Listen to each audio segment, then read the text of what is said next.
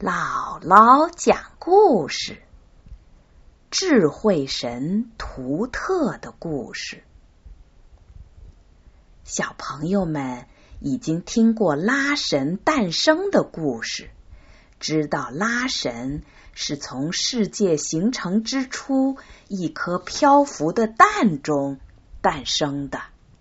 可是，小朋友们都知道，鸡蛋。有母鸡孵化才能孵出小鸡，鸟蛋有大鸟孵化才能孵出小鸟。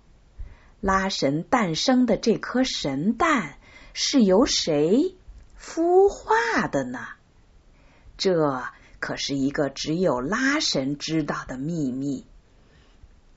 几百万年之后，埃及神话。告诉了我们这个故事。原来，始终守护孵化那只神蛋的是一只神鹿。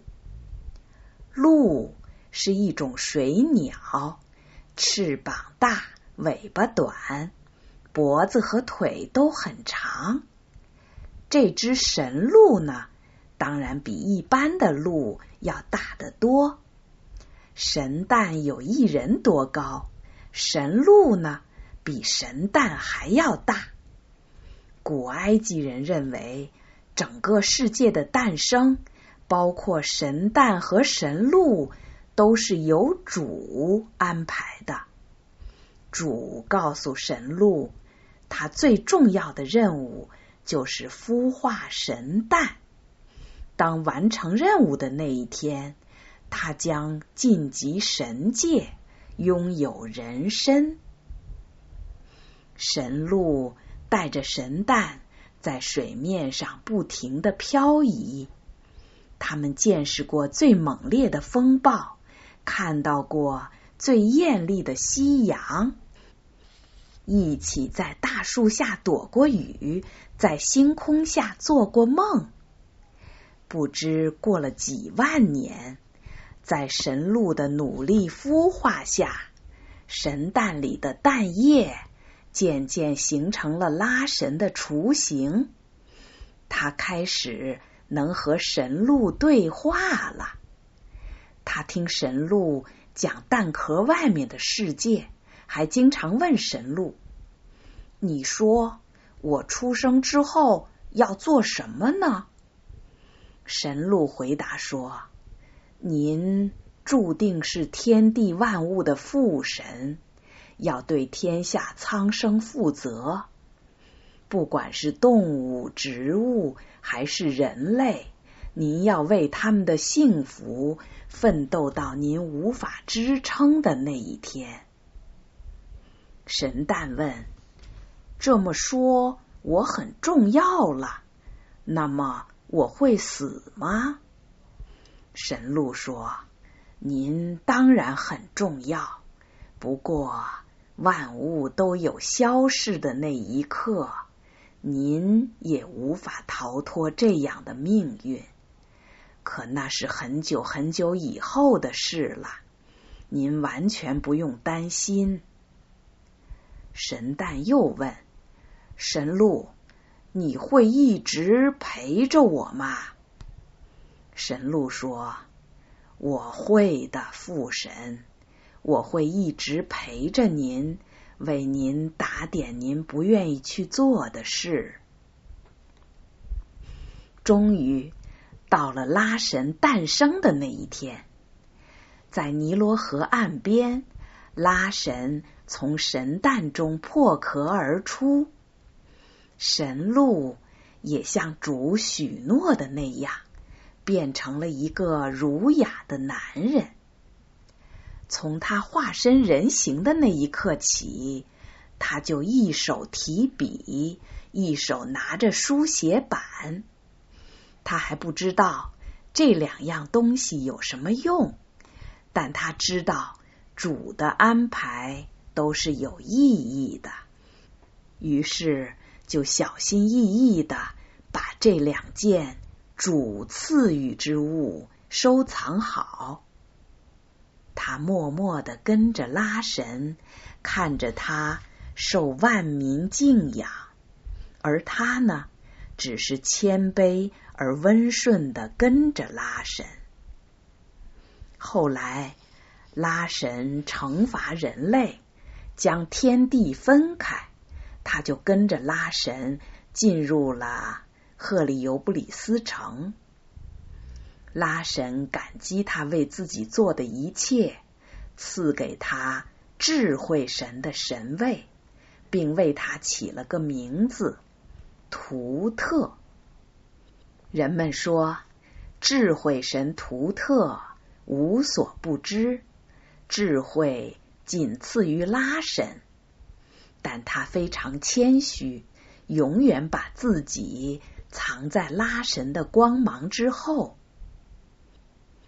图特是神界的发明家，传说文字和纸都是他发明的。以前，众神和人类都只能用脑。子记忆所有的事情，但是当老的一代死去，后来的人就有很多事记不得了。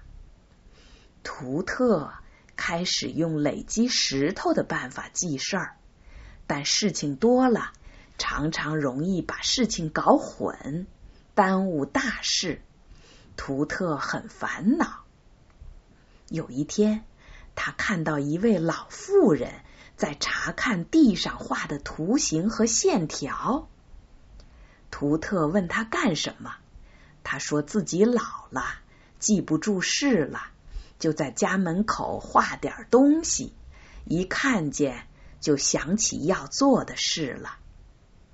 图特很受启发，他突然想到，如果发明一套图形，把意思告诉大家。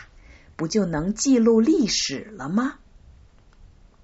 于是他把自己关在房里，潜心发明了一套象形文字，人们一看很容易明白意思。这就是古埃及最早的文字。有了文字，写在哪儿呢？图特又发愁了。他试了很多种方法。拿碳石在树叶上写，树叶容易腐烂；在麻布上写，麻布太珍贵了，纺织给人做衣服的麻布都不够。图特做了很多实验，最后他发现了一种尼罗河边长的草，叫纸莎草，去掉。草坚硬的表皮，然后切碎，摊平在石板上的麻布上，再盖上一层麻布，用木棍反复的敲打，最后压上重重的石块。二十天以后，揭去麻布，就能造出一张米黄色的、表面光滑的纸了。完成了这两个发明，图特四处宣传他的新产品，大家都交口称赞，拉神也非常满意。拉神另外给了图特书记神的称号。从此以后，赫里尤布里斯城里发生的事就由图特来记录了。小朋友，纸莎草纸确实是古埃及人的一个重要发明。在这种纸上画出的画色彩鲜艳，是古埃及的独创。据说，纸莎草纸在世界上出现的时间比中国的造纸术还要早。只不过，纸莎草。只长在尼罗河边，难以推广；而中国的纸可以大规模的生产，因此比埃及的纸莎草纸流传的区域要广得多。